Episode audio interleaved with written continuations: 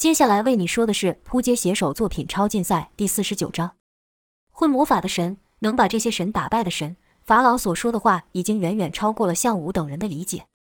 卢卡斯问道：“那他们去哪里呢？”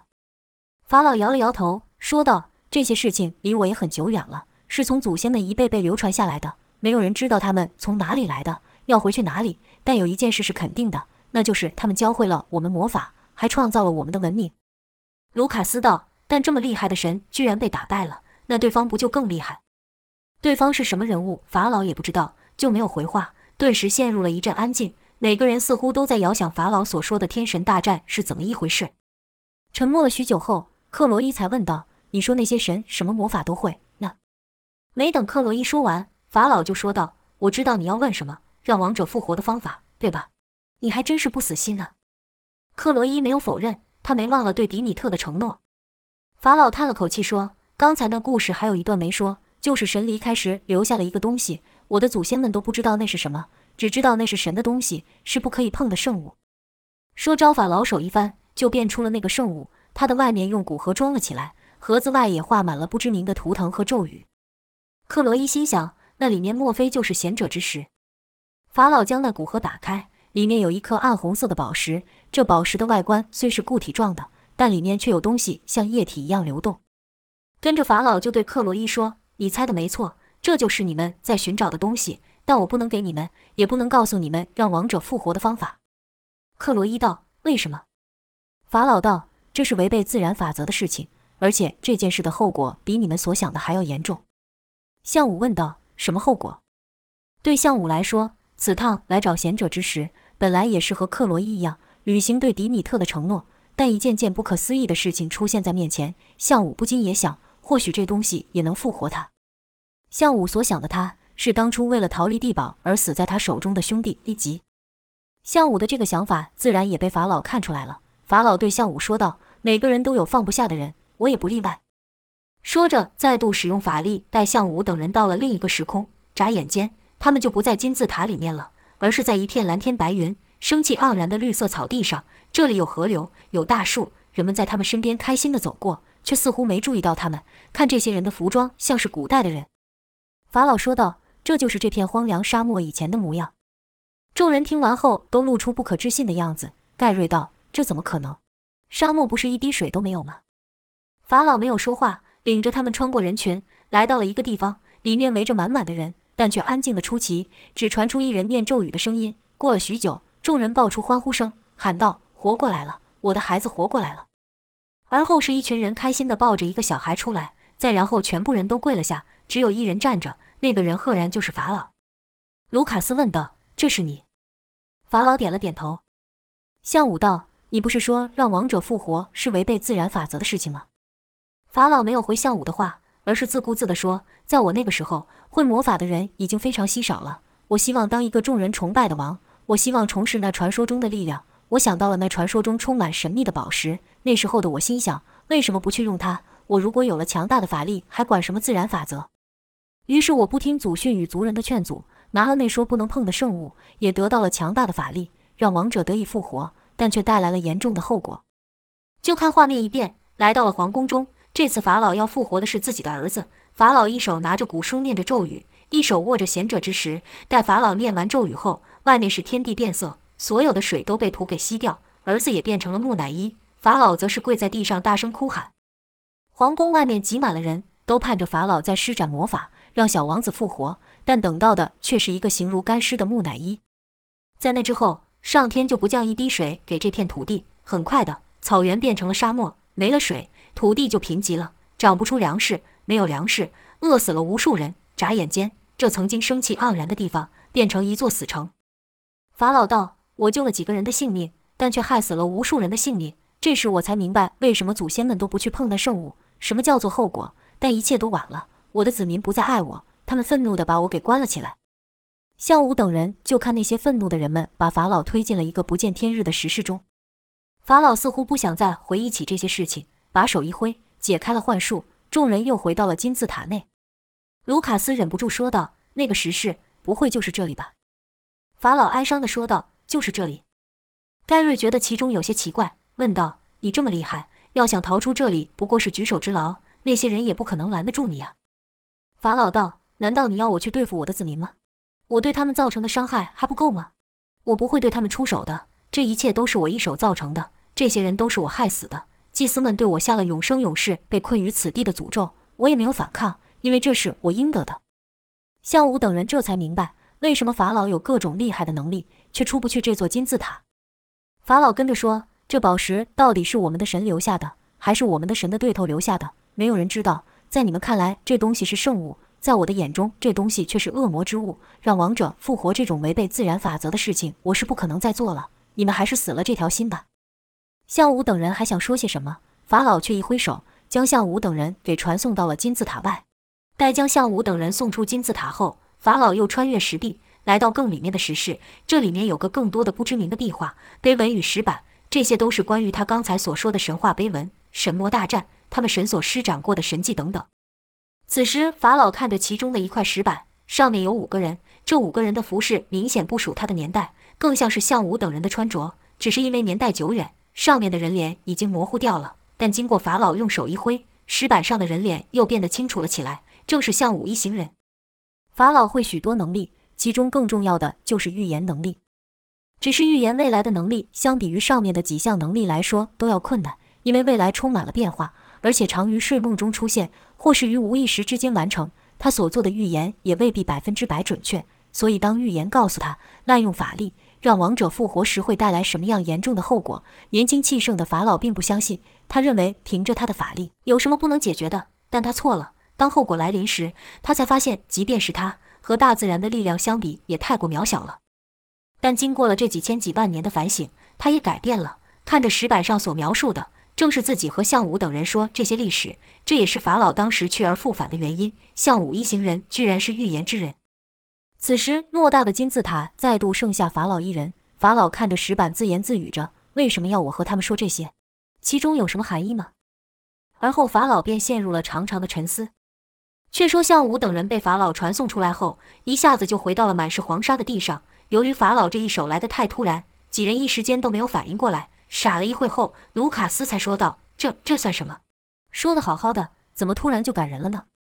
盖瑞也道：“不折不扣的怪人，我看他是被关到不正常了才会这样。”雷莎似乎有些同情法老：“别这么说，在古代，金字塔就是坟墓，一个人被关在里面这么长的时间，难免会变得不正常。”克罗伊则是说道：“但我们此行也不是一点收获也没有，我们亲眼看到了贤者之石的存在。”盖瑞道：“这意思是我们要再闯进去吗？”项武摇了摇头，说道：“贤者之石是存在，但是在那位法老手上，他的能力比我们加起来都还要厉害。他若不给，谁有办法从他手中抢过来？”众人心里明白，别说项武等人此刻的能力都使不出来，就算能用，自己也根本不是对手。而且他既然把几人送了出来，就不会再让他们进去了。雷莎喃喃道：“迪米特那边该怎么办？”盖瑞道：“什么怎么办？之前我就说过了，我们只是答应帮他找到贤者之石，又没说要帮他拿到。找呢，我们是找到了。至于怎么从那位法老手中拿走，那就不关我们的事情了。”卢卡斯也赞成盖瑞。此时已经是白日了，太阳烤得厉害。卢卡斯便说：“既然完成任务了，我们可以离开了吧？难道真要在这里跟那位法老耗啊？”他是活了上千年的家伙呀，我们可不行。好在当时开的沙漠越野车还在。项武看了一眼金字塔后说道：“也只能离开这里再做打算了。”于是项武等人就开车离开了金字塔，在城市里找了间旅社休息。当天深夜，就听卢卡斯大喊道：“回来了，回来了！”几人好不容易没睡在黄沙上，而是在舒服的床铺上，被卢卡斯这一喊，便都吵醒了过来，纷纷问道：“谁回来了？”卢卡斯道。能力啊，我的能力回来了，你们的呢？众人一听便都稍微试了一下。卢卡斯说的没错，几人的能力又恢复了。雷莎道：“这样我们就可以回去了。”盖瑞忙道：“别别别，让我先睡一会，拜托了。你们这几个人是怎么样？有被虐症是不是？我可不管你们了，我要回去和我的棉被谈恋爱。”说完，砰的一声，把门大力关上。卢卡斯嘟起嘴来说：“我这不是好心吗？发这么大脾气做什么？”不过去了一趟金字塔，就染上了法老的那怪脾气。项武摸了摸卢卡斯的头，说道：“这几天你也受不少苦，赶快去休息吧。有什么事明天再说也不迟。”卢卡斯这才委屈地走回自己房间。项武和克罗伊、雷莎三人相视一笑后，也各自回房了。隔日是睡到中午，盖瑞才满足。等他出来的的时候，其他人早就准备好了，一副要出任务的样子。盖瑞看到后说：“哎呀，我说你们真是不会享受生活。”说着就替自己倒了一杯咖啡。刚喝一半的时候，雷莎说：“梅林被抓了。”盖瑞噗的一下把口中的咖啡喷了出来，瞪大眼睛说：“你说什么？”盖瑞和梅林在地堡的时候是最好的朋友，两人还因为一起反抗守卫而被关起来。虽然自地堡一别后就没有再听到关于梅林的消息，但此刻听到梅林出事，盖瑞也不由得心急了起来，问道：“他可是个硬汉，而且实力也不弱。”雷莎插口道：“这说的。”盖瑞更是奇怪，说道：“这怎么会？不是说通讯失效，联系不上基地了吗？”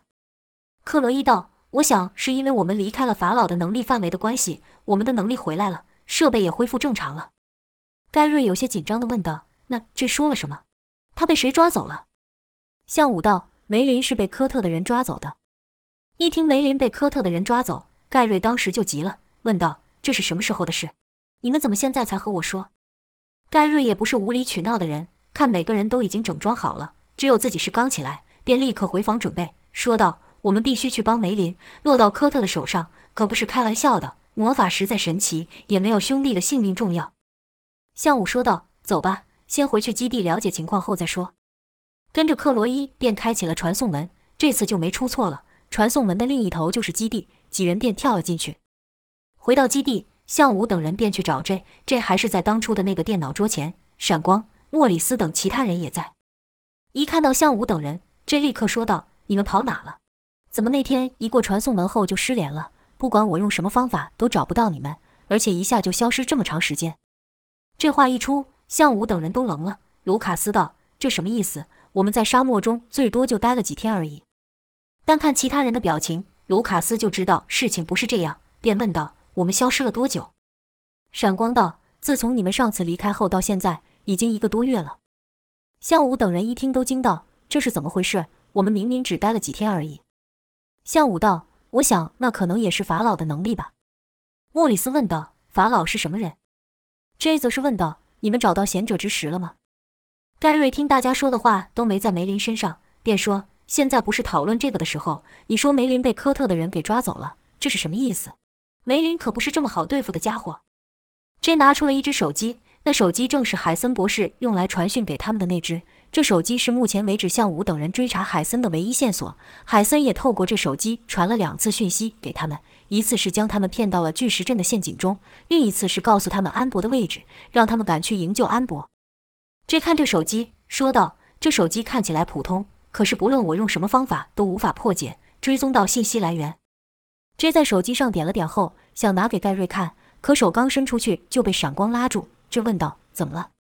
盖瑞也问道：“你干嘛？”闪光道：“还是给向大哥看就好了，这对你来说可能。”这样一听。盖瑞就更着急了，没等闪光说完，就粗鲁地抢过手机。不知道盖瑞看到了什么，是瞪大眼睛，半晌说不出话，而后突然怒道：“该死的家伙！”说着就把手机给用力砸出。就看那手机脱手后，立刻朝向武的手上飞去。原来向武看盖瑞的表情凝重，就知道事情不妙，怕盖瑞做什么傻事，便先运起了能力。待向武看到手机的内容后，是深深吸了一口气，因为荧幕上是一张照片，照片上是浑身是伤的梅林。雷莎说道：“这会不会是假的？和之前一样骗我们上当？”盖瑞道：“就算他是假的，我们也不能放过科特。只要他不死的一天，我们就不能安心过日子。”J 则是问道：“那个，我有一个疑问，这海森博士和科特是一伙的，对吧？”盖瑞道：“是啊。”J 道：“虽然他给过你们两条一真一假的信息，但照理说他应该都给假的才对呀，为什么要给你们真的，让迪米特去救人呢？”听你们说，迪米特还伤了他们不少人，不是吗？你们不觉得奇怪吗？盖瑞嘿了一声，说道：“我看一点也不奇怪。陷阱那事就不提了。安博那次他也不是安什么好心，他是借此想把迪米特给抓回去。没想到派出去的人都被迪米特给宰了。确实，迪米特说过，当他们找到安博的时候，特工也到了。盖瑞这么说也有道理，但这还是觉得哪里怪怪的，问道：难道他们会不知道迪米特的实力？”派那些特工去，不等于让他们去送死了。听这这么一说，众人也不禁觉得有些奇怪。毕竟迪米特可是和项武与塞巴斯汀同样列为具有 S 级力量的能力者，但盖瑞此刻管不上这个，说道：“现在应该是救出梅林要紧，不是讨论这个的时候。你知道梅林被抓去哪了吗？”J 摇了摇头，说道：“我试着追踪信号来源，但失败了。”盖瑞着急问道：“那现在怎么办？”J 道：“我发现塞巴斯汀那边最近动作频频。”盖瑞就奇怪了，怎么突然提到塞巴斯汀？这关他什么事儿？难道是他帮科特抓住梅林的？J 道：“我这有一段影片放给你们看。这在电脑上操作了一会后，那之前让大家眼睛一亮的凭空投影又出现了。就看塞巴斯汀的人带着一个大包裹进去，过了一会后才出了来。只是这次出来时，包裹是开的，里面放着的是一块块的虫人。由于莫里斯和虫人交过手，所以最有印象，并说道：“这不是那天和我交手的人吗？怎么死得这么惨？”向武说道。塞巴斯汀的敌人除了我们就是科特，莫非是科特的人做的？这说道：“向大哥跟我想到一块去了。在听到你们去迪米特那时，遭到自称无限军团的人攻击，那些家伙能把你和迪米特这两个 S 级的人物压制成这样，区区一个虫人自然不在话下了。”向武道：“科特的目标是我们全部的人，塞巴斯汀行事又如此高调，对他出手确实不意外。这些自称无限军团的人敢把我和迪米特当成目标。”便是对自己的实力很有信心。这次找上塞巴斯汀也是如此。我们现在的目标是救梅林，对吧？众人都点头同意。向武道：“那这次我们就必须和塞巴斯汀同一阵线了。”听到向武说要和塞巴斯汀联手，盖瑞当场就不乐意了，说道：“和那个疯子，向大哥，你不会忘了，就是因为他，你才一脚踏入鬼门关的吧？”卢卡斯也道：“要救梅林，靠我们自己的力量难道不够吗？”何必去和那家伙联手？连一向最支持向武的克罗伊也说：“塞巴斯汀已经不正常了。他和科特两人都是想把超能力当成实现自己欲望的工具。我们也是因为这样才和塞巴斯汀打过一战，不是吗？”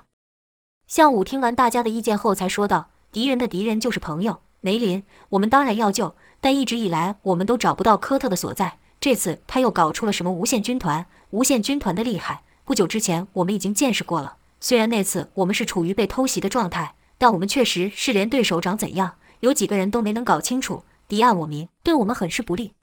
向武说到这时，几人也回忆起那一战，那一战被打得很是不堪。要不是卢卡斯挺身而出，或许他们就败了。向武接着说：“这次虽然说是和塞巴斯汀联手，但我们的目的是抓到无限军团的人，和塞巴斯汀并肩作战，是让他在明吸引无限军团的攻击，我们在暗解决无限军团的人。”听完向武这样说，众人才释怀一些。卢卡斯说道：“这次要是那个偷袭的家伙再来，我一定会打倒他。”莫里斯道：“我会比你先打倒他的。”卢卡斯道：“去，你的速度会比我快吗？”盖瑞也道：“那个抓走梅林的是我的猎物，谁都不能和我抢。”几人就这样讨论起了自己要对付的目标。这则是对闪光小声说：“这可是有意思。上上次向大哥跟塞巴斯汀两个 S 级的能力者战斗。”惊动了全世界，也让塞巴斯汀捡到一个最强能力者的称号。在上次向大哥跟迪米特两个 S 级的能力者被无限军团的人打的只能防守，这次又回到了向大哥跟塞巴斯汀一起对付无限军团，不知道是哪一方会赢。闪光道：“你别抱着看好戏的心态行不行？有这个空，快想办法看怎么救回梅林。”知道救回梅林的面包屑就在无限军团的人身上，只要抓到他们，用雷杀的能力，还怕找不到梅林吗？闪光一时被说服了，没再和这辩下去。这时候，卢卡斯问道：“那我们现在要做什么？是不是现在就要去找塞巴斯汀了？”这说道：“不用，我们现在要做的就是等。”卢卡斯不解问道：“又等？等什么？”这回道：“等他们开战，我们再过去，这样才能实现像大哥的策略，敌明我暗。过去后也不要立刻出手，最好等他们两方打到两败俱伤的时候，我们再出手，这样就一次解决了两个大敌了。”卢卡斯啧啧了两声，对 J 说：“真是看不出来你这么阴险。”J 笑道：“这叫战术，看来游戏你都白打了，难怪每次都输给我，对吧，向大哥？”向武点了点头，说：“我想的和你一样。”J 又对卢卡斯笑道：“我这军师的位子可不是当假的。”闪光吐槽道：“谁说你是我们的军师了？”卢卡斯也道：“对呀，在外面冒着生命危险的可是我们呢，你有什么功劳？”看几人为了这点小事拌起嘴来，向武等人这几天紧绷的心情顿时轻松了下来。这种普通人的日常小事，对他们却是非常难得的。几天过后，J 突然喊道：“有动静了！”就看荧幕上有一男一女两人大拉拉的朝塞巴斯汀的基地正门走去。要知道，塞巴斯汀可是一般人认为恶名昭彰的最强能力者，这连特工都不敢随意接近的地方，此刻居然有人敢去，单单这点就很不寻常了。更让人注目的是他们身上的机甲，一看到机甲，便让曾经和项武一起对付过太岁的雷莎说：“这东西和那个大坏人身上的好像。”项武仔细看了看这两人身上的机甲，比太岁的精巧了好几倍。但太岁的机甲之力在他面前已经证实是不堪一击了。就算给他整套机甲，又能怎样？他们就凭这玩意就能打败梅林，打败塞巴斯汀？不太可能了！项武等人透过画面中看到了两人就是无限军团的王健和艾丽塔。这两人和 Mr. Q 躲在暗处攻击不一样，他们喜欢正面迎敌，享受那份生死瞬间的感觉。光剑本来也是走这个路线的，但一来是因为和梅林打过后，他的自信有些动摇了；二来他也想看看这两个传说级别的人到底有什么本事，便没有和王健等人一起站到前面。这次他打算当个补刀者。光剑这点小心思，自然瞒不过王健跟艾丽塔。但两人也不在意，心想：我们出马，哪里还会有你补刀的机会？塞巴斯汀那边也早注意到两人走近，海腾道：“这种时候赶来我们这，这两人肯定和杀害虫人的人有关系，说不定就是他们两个做的。”塞巴斯汀道：“很有种吗？就两个人也敢来？好，很好。”雅克道：“主人不需要你出手，这种角色让我们处理就好。”甜心也道：“该让那些新来投靠的能力者出出力，不然他们也太好过了。”塞巴斯汀想一会后说：“也好，自从监督那些大人物们的任务没了后，那些家伙整天无所事事，让他们去探探对方的底，看这两人到底有什么本事。”于是塞巴斯汀便让那些新加入的能力者去对付王健跟艾丽塔两人。王健扫了一眼眼前的人，笑道：“没有看到那自称雷帝的狂妄家伙呢。”艾丽塔回道：“看来他是想先看看我们的实力如何，值不值得他亲自出手呢。”这些新加入的能力者，在号称最强能力者称号的塞巴斯汀那里吃香喝辣，不知不觉间也膨胀了不少，好像自己也变厉害了。自然不会把面前这不知名的王健跟艾丽塔放在眼里，反而把这当成在塞巴斯汀面前表现的机会。就听几人对着王健两人笑道：“你们两个真是活腻了，不知道这是谁的地盘吗？”王健故意回道：“还真不知道这是谁的地盘了。”一能力者说道：“这里可是雷帝的地盘。”王健哦了一声，说道：“就是那个差点被一个叫做特殊体的能力者打败的家伙吗？”那些能力者听王健居然敢说这话，都是一惊，心想：这家伙真是不要命了，居然敢在这里提特殊体，我们都不敢随便提到这三个字。原来塞巴斯汀自从败给项武后，就特别不喜欢有人在他面前提起项武。有几个新加入的能力者，为了讨好塞巴斯汀，刻意在塞巴斯汀面前吹捧，说他把项武打得多惨又多惨。项武根本就不配当塞巴斯汀的对手，像项武这种三流角色，自己轻轻松松就可以解决了。话刚说完，就看电光一闪，那能力者就倒地了。出手的自然是塞巴斯汀。塞巴斯汀看着那倒下的能力者，说道：“你连和他交手的资格都没有，废话连天，死不足惜。”见到塞巴斯汀突然出手对付能力者这一幕，最害怕的人就是摩根，因为自从那一日后，摩根没少提起这件事。塞巴斯汀说完那句话后，还不经意地看了摩根一眼，摩根就觉得浑身冰冷。但塞巴斯汀没有对摩根动手，只是从他身边走过，只是这么一个眼神，摩根的额头就冒出了冷汗。他知道塞巴斯汀是在容忍自己，要是一般人肯定会感到寒心，但摩根不是一般人，他的心里已经扭曲到不行了。他觉得这是塞巴斯汀将他视为特别之人的证明。当时摩根是心还感激地说：“主人对我实在是太好了。”我一定要竭尽所能的回报主人的恩情。自那之后，众人都知道不能随便在塞巴斯汀面前提起那一战，甚至是特殊体这三个字。如今王健不但提了，还说塞巴斯汀差点被打败，如何能让这群能力者不惊？一能力者说：“你是瞎了吗？大家都知道那一战是我们雷帝赢了。”王健刻意抓了抓头，说道：“我怎么感觉瞎的是你们？我们看的是应该是同一件事啊。”你们没看到一开始特殊体遭到雷帝那猛烈的攻击，却毫发无伤了？你们没看到他使出绝招后，不但被特殊体给破了，还被压制在地上了？说到这，王健还转头对艾丽塔问道：“我没说错吧？”艾丽塔道：“确实是这样。虽然不知道后来你们雷帝使了什么手段，让特殊体失去战斗力，但他被特殊体压制在地上那狼狈的模样，却是一点都不假。”面对的是 S 级的人物，王健等人不敢大意。早就将塞巴斯汀和他手下的能力都研究过了，尤其是项武和塞巴斯汀的那一战，更是看了好几遍。王健这话一说完，所有的能力者都感到一阵寒意，每个人都不约而同地朝后方的塞巴斯汀看去。就见塞巴斯汀的脸色异常难看，被项武打倒的那一幕，是塞巴斯汀显示在世人面前最狼狈的画面，是比特殊体这三个字更不能提起的禁忌。就在塞巴斯汀要发作的时候，一旁的摩根先对着那些新能力者大喊道：“你们还愣着做什么？还不快把那两个不知的死活的家伙做掉！”一声令下，新能力者立刻转头朝王健跟艾丽塔发出吼叫，跟着各式能力对二人发出攻击。有人用念力移动物体砸向两人，有人是身体产生变异，像之前的兽人与虫人一样朝两人冲去。二人的身影眨眼间就被淹没。面对这如狂浪般的超能力者的攻击，王健和艾丽塔好像根本就不觉得怎么，相互看了一眼后，嘴角居然还露出微笑。就听砰砰砰砰的连串枪响爆出，两人身前爆出一阵红色血雾，是两人用机甲发出攻击导致。机甲的力量强大，不但打到了最前面一排的能力者，甚至还透了过去，把后面的能力者也给打倒。王健用的是散弹攻击，一打就是一片；艾丽塔则是使出双枪，她的动作比能力者还要快上许多。并都以最小幅度的移动闪开攻击，而后就是数枪连发，枪枪中头。在二人的联手下，新能力者很快死伤过半，剩下的能力者不由得怕的停下攻击，说道：“这这两人是什么来头？他们也有能力吗？不然怎么把我们打得这么惨？”王健回道：“超能力，对付你们根本不需要，而且我们是人类，可不是怪物。”一个变身的能力者骂道：“你说谁怪物？”王健叹了口气，说道：“我说。”你多久没照镜子了？你瞧瞧，你全身上下还有哪点像人类？那能力者最讨厌人取笑他变身后的样子，尽管知道实力相差悬殊，但也忍不住怪叫一声后朝王健飞去。为什么说飞呢？因为这能力者的腋下真长出了类似翅膀的东西，他的牙齿和指甲也是又长又尖锐。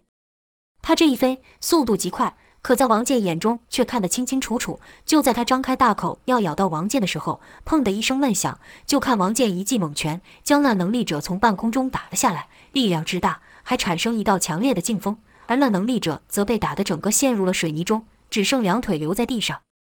王健又道：“看到了吧，这就是人类的力量。”跟着又指了指其他人，说道：“这就是你们和我们的差距。”王健这一下可真把这些新能力者给吓到了。那些能力者小声说：“这些家伙好厉害！”一边说，一边忍不住往后退去。